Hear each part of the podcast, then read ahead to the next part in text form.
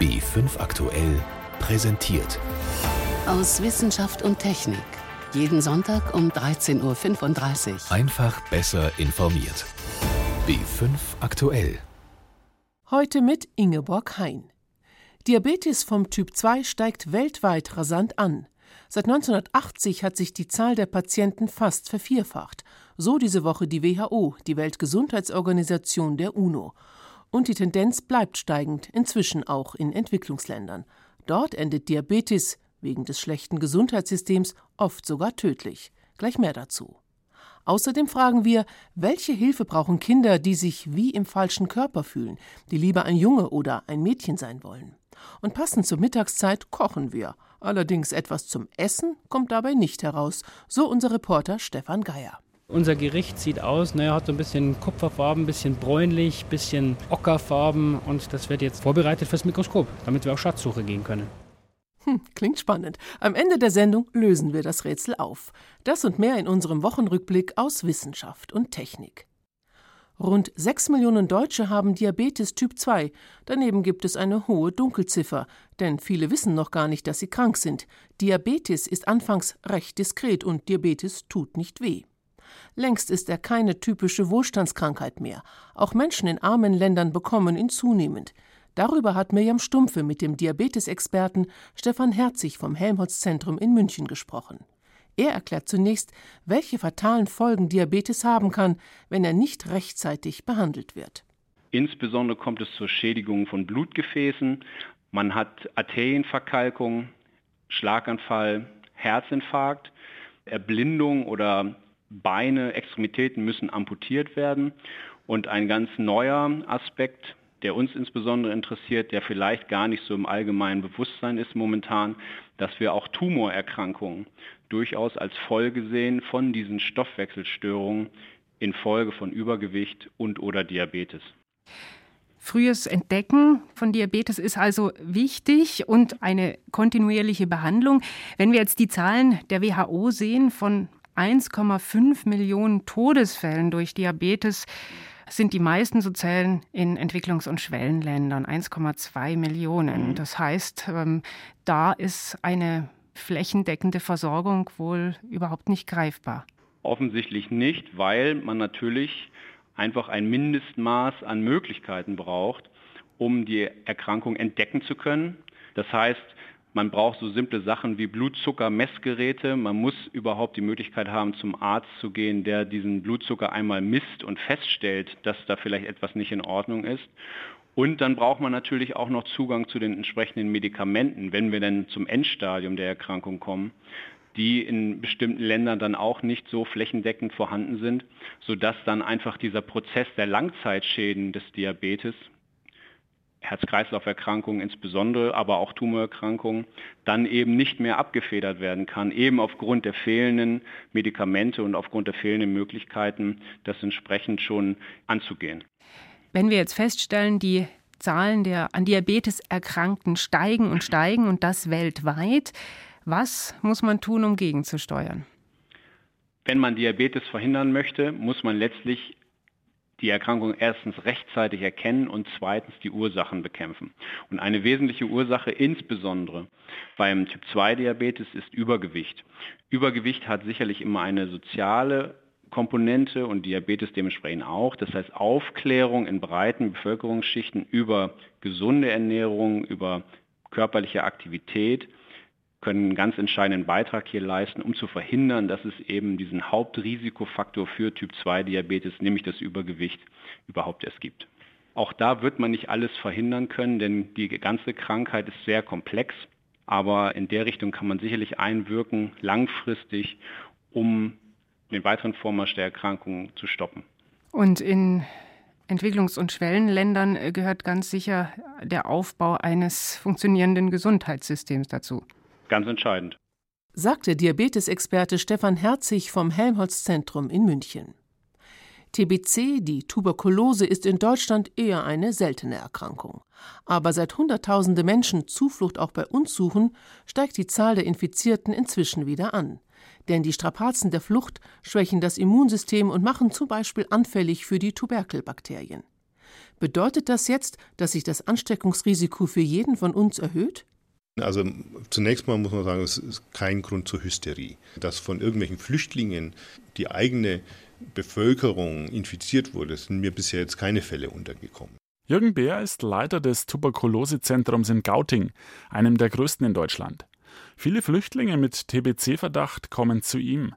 Aufgespürt werden die Verdachtsfälle bereits in den Erstaufnahmeeinrichtungen, wie etwa der Münchner Bayern-Kaserne. Dort kümmern sich Heidi Krohn und ihr 20-köpfiges Team vom Gesundheitsamt um die Menschen.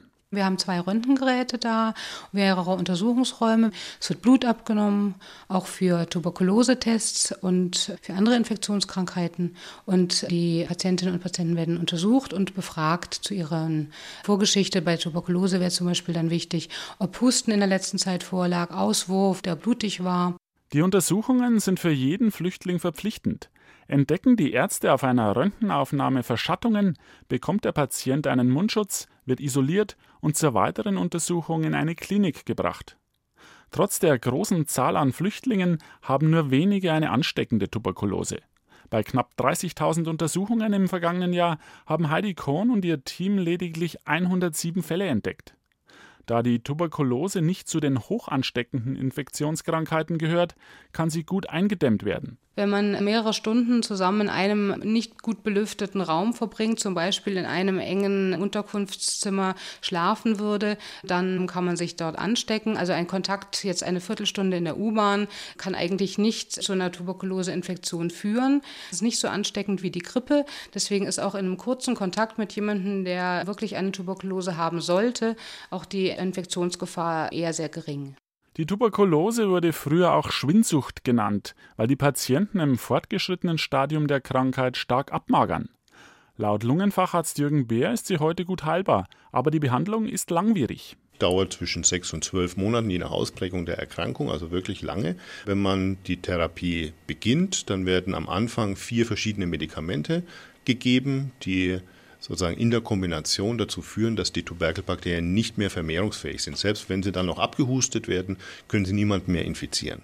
Wie bei anderen Infektionskrankheiten gibt es inzwischen auch bei der Tuberkulose resistente Keime. Die treten aber vor allem bei Menschen aus Osteuropa auf. Das hängt damit zusammen, dass das Gesundheitssystem dort eben eine langfristige Therapie oft nicht sicherstellt, der Patient teilweise dann auch selber bezahlen muss, sodass die Therapie gelegentlich begonnen, aber eben nicht vollständig durchgeführt wird oder auch nur mit zu wenigen Medikamenten, weil man sich nicht mehr leisten kann. Und auf die Art und Weise werden die Bakterien dann in die Lage versetzt, sozusagen zu überleben und es werden die Bakterien herausgefiltert, die gegen diese Medikamente entsprechend resistent sind. Geheilt werden können auch Patienten mit resistenten Tuberkulosekeimen. Die Behandlung ist allerdings aufwendiger.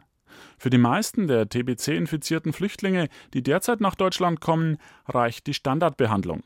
Experten sind daher trotz insgesamt steigender Fallzahlen nicht beunruhigt und überzeugt, dass die Tuberkulose bei der einheimischen Bevölkerung weiter zurückgehen wird. In Krisengebieten und ärmeren Regionen bleibt die Tuberkulose aber weiter eine tödliche Bedrohung. Entwarnung also für reiche Länder wie Deutschland, so die Recherche von Ernst Weber. Sie hören B5 am Sonntag aus Wissenschaft und Technik im Studio Ingeborg Hein. Sich mit Händen und Füßen verständlich machen, das kann funktionieren, zum Beispiel im Urlaub, wenn man die fremde Sprache überhaupt nicht kann. Aber selbst bei Einheimischen können Gesten sogar Teil der Sprache sein, zum Beispiel bei einem Volksstamm in Brasilien im Nordwesten des Amazonasgebietes, und zwar dann, wenn es um eine bestimmte Tageszeit geht. So klingt Nyengatu. Er hat gewartet, bis die Sonne hier war, sagt die Frau hier, was man aber nur im zugehörigen Videomitschnitt sieht. Sie zeigt dabei mit ihrem rechten Arm nach oben, gen Himmel. Es hat ein bisschen gedauert, bis der Sprachforscher Simeon Floyd begriff, wie wichtig das Gestikulieren dort ist. Er war für die Max-Planck-Gesellschaft schon oft im brasilianischen Amazonasgebiet unterwegs. Ich habe zusammen mit Sprechern dieser Sprache Videos transkribiert. Und sie nannten Zeitangaben, die ich aber im gesprochenen Material nicht hören konnte. Also fragte ich, was ist da los? Warum erzählt ihr mir Dinge, die die Leute im Video gar nicht sagen? Und sie antworteten, doch, die Leute im Video sagen, wie spät es ist, indem sie zum Himmel deuten. In der Nyengatu-Sprache ersetzen Gesten gesprochene Zeitbezüge. 12 Uhr mittags wird nicht ausgesprochen, sondern gedeutet. Und das sehr, sehr genau. Indem sie dorthin zeigen, wo die Sonne zu bestimmten Tageszeiten am Himmel stehen würde. Und es funktioniert ähnlich wie unsere gesprochenen Zeitangaben.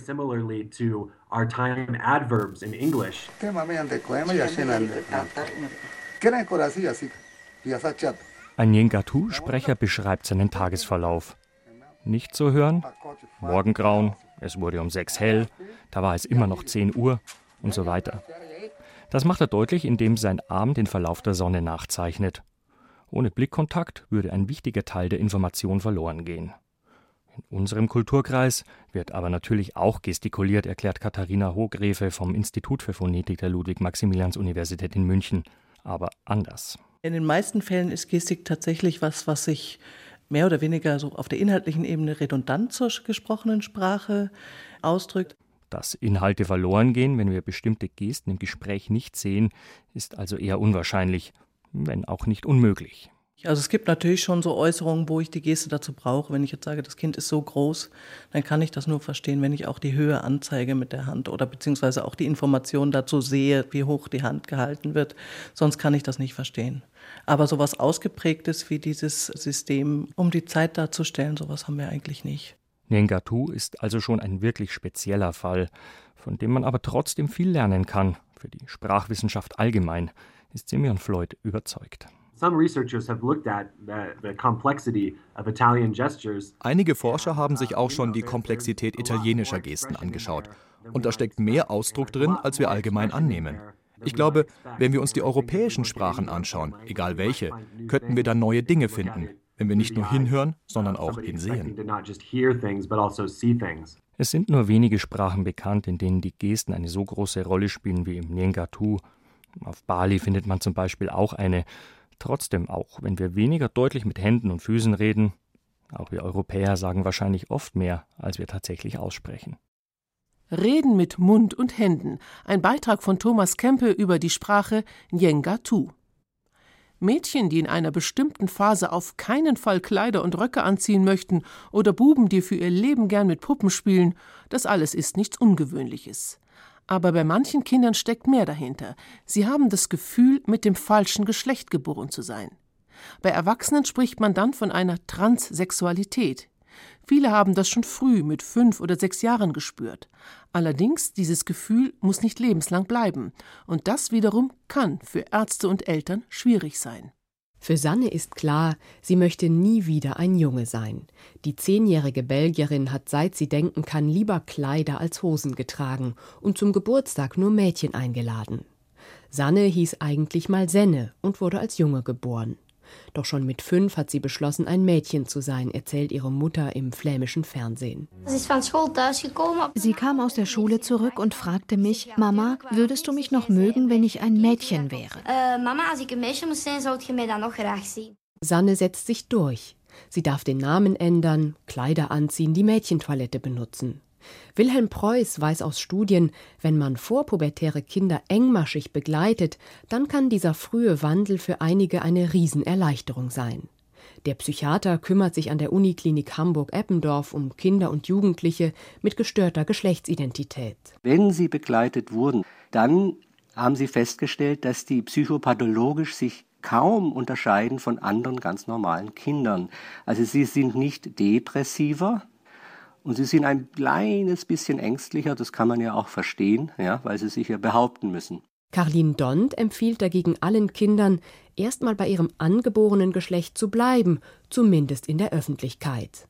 Die Kinderpsychiaterin hat vor zehn Jahren eine Spezialsprechstunde am Uniklinikum Gent in Flandern gegründet. Kinder sollten ihren Namen und ihre Identität nicht vor dem 13., 14. Lebensjahr ändern. Unser Team ist der Meinung, dass eine Person zunächst einmal in die Pubertät kommen sollte. Vorher weiß niemand, in welche Richtung es gehen wird. Manche Kinder denken, sie stecken im falschen Körper und ändern ihre Meinung dann wieder.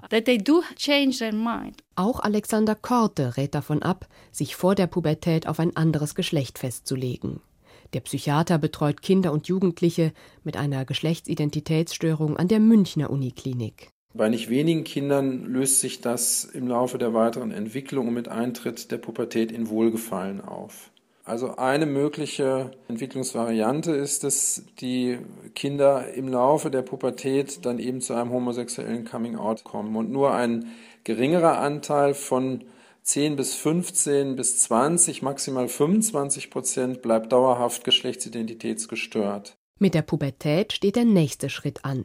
Wenn Jungen in den Stimmbruch kommen und bei Mädchen die Brüste wachsen, empfehlen manche Ärzte sogenannte Pubertätshemmer, Hormone, die die Entwicklung bis zu zwei Jahre lang hinauszögern. Sind sich die Kinder danach immer noch sicher, können die Ärzte den Mädchen anschließend männliche Hormone und den Jungen weibliche spritzen.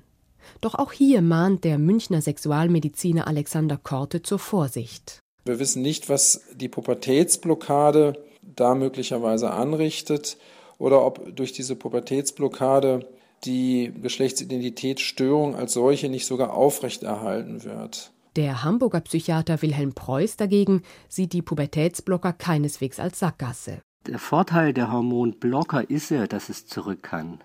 Die werden ja ein, zwei Jahre behandelt, erst einmal mit Hormonblockern. Das heißt, dass die unerwünschte pubertäre Veränderung nicht äh, sich ausbildet. Und das entlastet das Kind. Das Kind hat dann auch Zeit, sich zu entwickeln.